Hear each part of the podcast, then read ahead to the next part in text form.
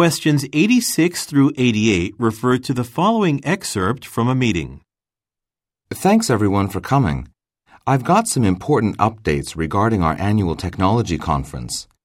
Now, I realize that it's less than two weeks away, but we won't be able to print out the conference agenda tomorrow as planned.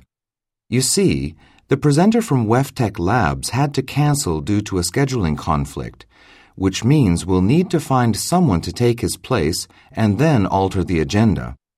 I'd like to find someone very soon. Any of you who have a good idea for his replacement, please let me know by the end of today. Thank you. Number 86. According to the speaker, what will happen within two weeks?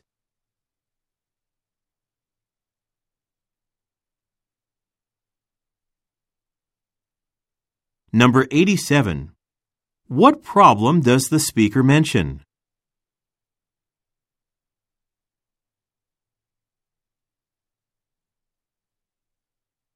Number 88.